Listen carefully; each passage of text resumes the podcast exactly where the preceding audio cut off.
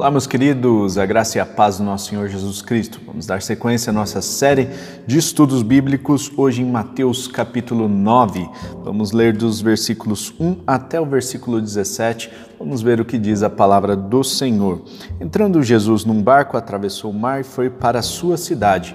Alguns homens trouxeram-lhe um paralítico deitado em sua maca.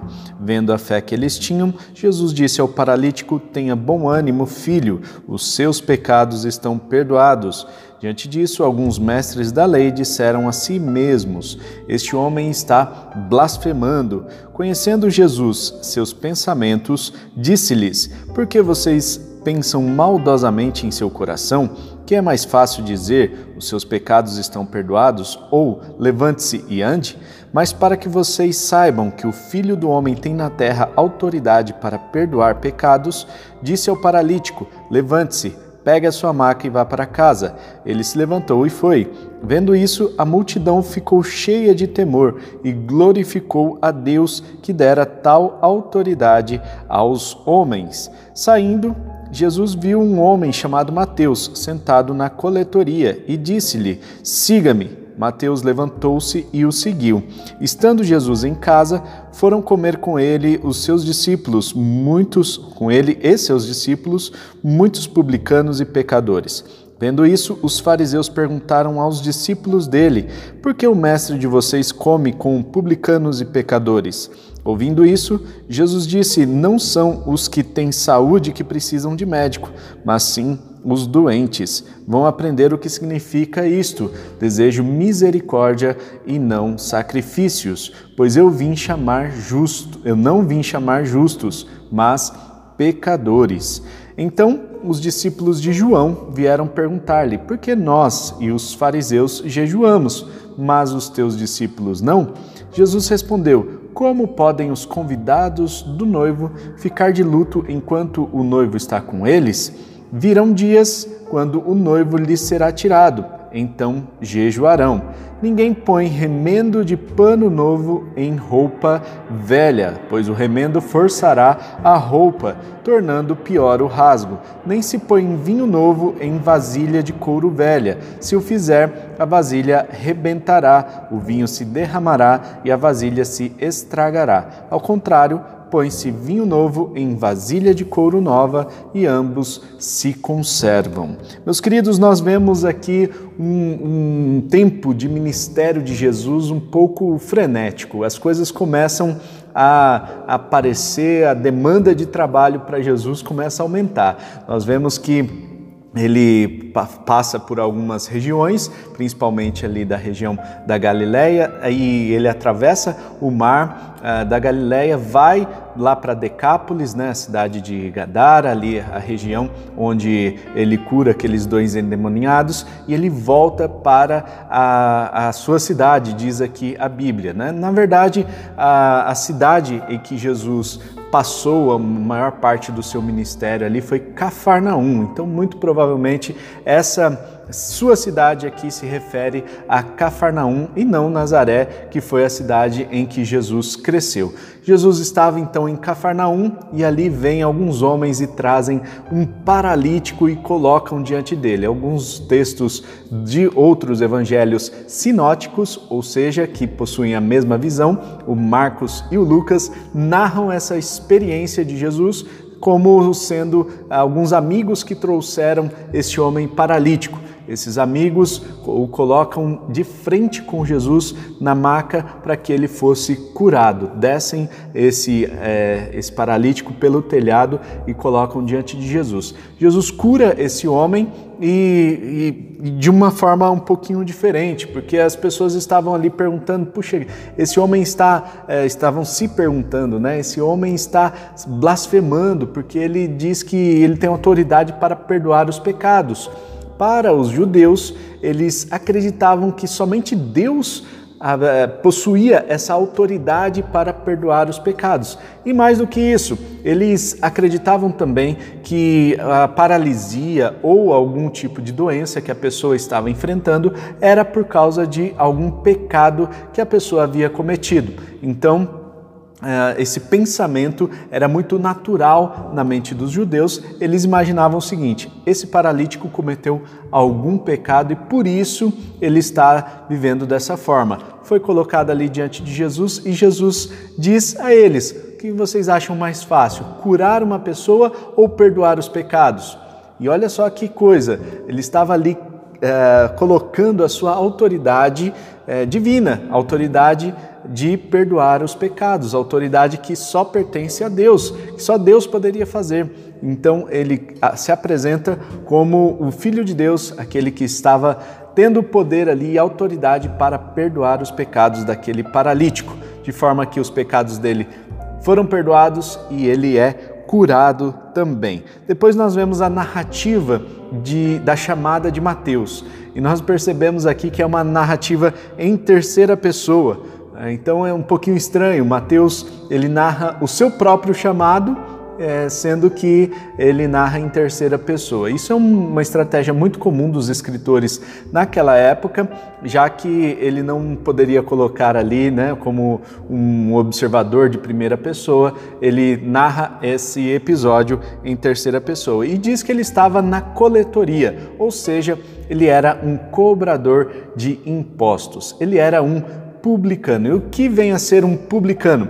Publicano eram pessoas escolhidas, eram judeus escolhidos por Roma para cobrar impostos e levar esses impostos, né, esses recursos para Roma. Então, os publicanos eram tidos como traidores, eram pessoas que é, ficavam à margem da sociedade porque os judeus olhavam para eles, para eles e diziam assim: esses caras não merecem o nosso respeito, já que eles estão pegando o nosso dinheiro e levando para Roma. Por isso, é, Mateus era um, um, talvez ali uma pessoa que sofria muitos preconceitos. Mas percebam que Jesus olha para Mateus com um olhar diferente vê o potencial desse homem, vê o chamado desse homem, vê o propósito desse homem, o chama para seguir a Jesus. Prontamente, Mateus se levanta da coletoria e vai seguir Jesus. Abandonou a sua carreira, abandonou tudo o que ele tinha ali dentro do, do crescimento do, do, Império Romano, né, sua liderança e tudo mais, ele abandona tudo isso e vai para seguir a Jesus junto com o ministério de Jesus. Logo depois, nós vemos muitos publicanos e outros é, que estavam ali comendo com Jesus. Jesus era uma pessoa pública, uma pessoa que estava é, perto daqueles que estavam necessitados. E os fariseus começavam a questionar: quem é esse homem aí que fica comendo com esses publicanos, comendo com os pecadores, comendo com essas pessoas que eram marginalizadas? E ah, Jesus percebe que tudo isso estava acontecendo, que estava causando ali um rebuliço com os discípulos dele, e ele chama a atenção desses fariseus dizendo: "Não são os sãos, né, os que têm saúde que precisam de médico, mas os doentes". Então Jesus veio exatamente para aqueles que reconhecem que são pecadores aqueles que reconhecem que precisam de arrependimento. Jesus não vem para aqueles que são orgulhosos, que são ensimesmados, aquelas pessoas que se acham,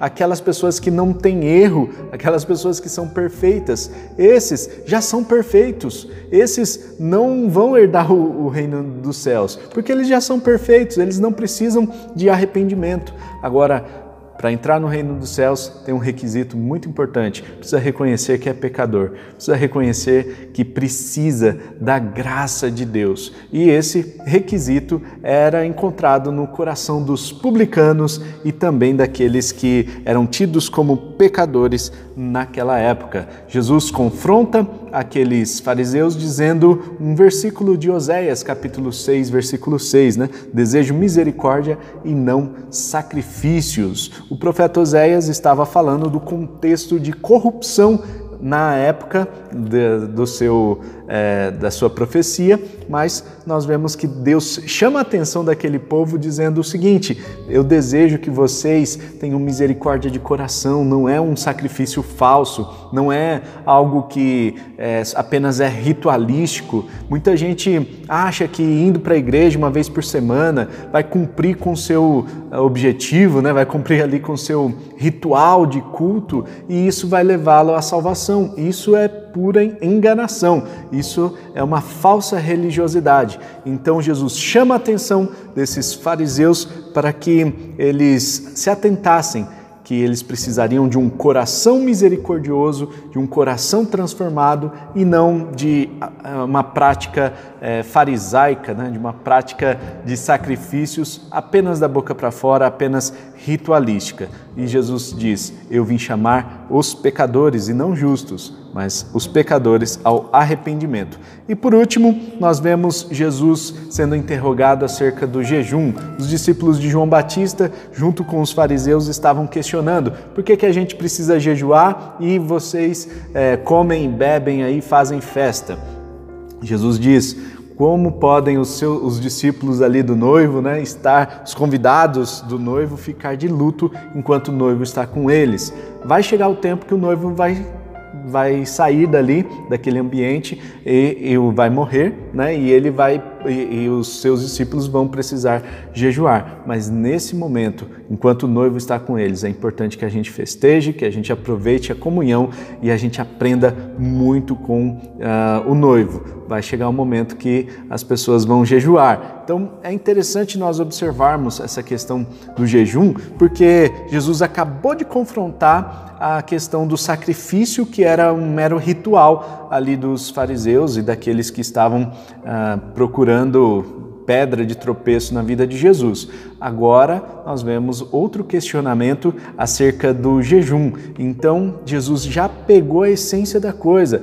Aqueles caras estavam tentando derrubar Jesus de alguma forma pelos conceitos judaicos, né, pelas práticas judaicas. E Jesus vem para trazer uma nova interpretação aqui dessa, dessa prática judaica. Não é um jejum ritualístico que vai levar o nível de uma pessoa. Ao contrário, é a, a pessoa precisa abandonar essa prática ritualística, essa prática é, hipócrita, para que ela possa experimentar o novo jeito de fazer aqui, é, de viver né, o Evangelho que é o jeito que Jesus propõe para que eles vivam. Não se põe remendo de roupa nova, remendo novo em roupa velha, né? Porque o remendo vai tornar o rasgo pior e não se põe remendo na vasilha de couro também, pois aí vai se arrebentar o, o vinho, é, é, a, a, vasilha e o vinho vai se perder. Né? Então, nós vemos aqui Jesus usando essas duas ilustrações para mostrar muito claramente que eles precisavam de uma renovação de mente. Romanos capítulo 12, Jesus, a palavra diz né, para Paulo, por meio de Paulo ali, né, que uh, nós precisamos uh, renovar a nossa mente, né, essa mudança de mente que Jesus propõe é, aqui já no seu Evangelho segundo Mateus. É importante que a gente entenda que o cristianismo é uma renovação de mente, é uma renovação de paradigmas, não mais ligados aos paradigmas da religiosidade, daquela prática ritualística apenas, mas rompendo com tudo isso e vivendo esse novo jeito que Jesus propõe de viver a vida que vale a pena ser vivida, a vida cristã. Um forte abraço Fique por dentro dos nossos vídeos, se inscrevendo no nosso canal, viu? Forte abraço, tamo junto, tchau!